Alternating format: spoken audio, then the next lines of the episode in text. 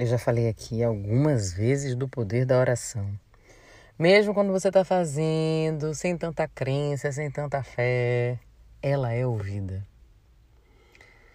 Porque a oração liga não só você ao eu superior, mas em irmandade todas as pessoas que vieram antes de você e que fizeram aquela oração.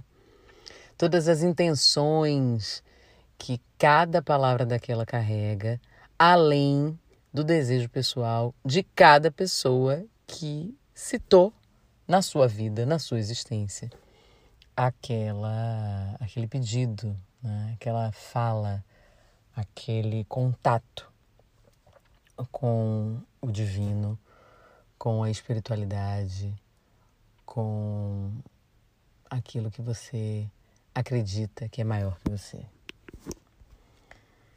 Ninguém reza para, enfim, né? ninguém, ninguém reza para fazer uma recreação. Né? As pessoas, quando rezam, elas se concentram. E aí eu abri a fala dizendo, mesmo aquelas que não estão acreditando, mesmo aquelas que não estão com tanta fé, porque ainda há quem desconfie do poder da oração. Mas eu acho que só a prática e as próprias revelações na vida que nortearão essa crença. Não adianta ninguém falar. Essa experiência é pessoal, intransferível e interna. Então, a, a minha ouvinte, Keila, seguidora, me mandou essa oração e eu gostei muito, eu não a conhecia.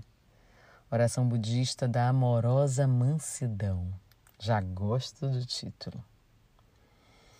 Se alguém me feriu ou me prejudicou conscientemente ou inconscientemente, em pensamentos, palavras ou atos, eu o perdoo livremente. E também peço perdão se feri ou prejudiquei alguém consciente ou inconscientemente em pensamentos, palavras ou ações. Que eu possa ser feliz, que eu possa estar em paz, que eu possa ser livre. Que minha família e amigos possam ser felizes, que a minha família e amigos possam ficar em paz, que a minha família e amigos possam ser livres que meus inimigos possam ser felizes, que meus inimigos possam ficar em paz, que meus inimigos possam ser livres, que todos os seres possam ser felizes, que todos os seres possam ficar em paz, que todos os seres possam ser livres. Oração budista da tradição Theravada. Eu sou Rita Batista e tá tudo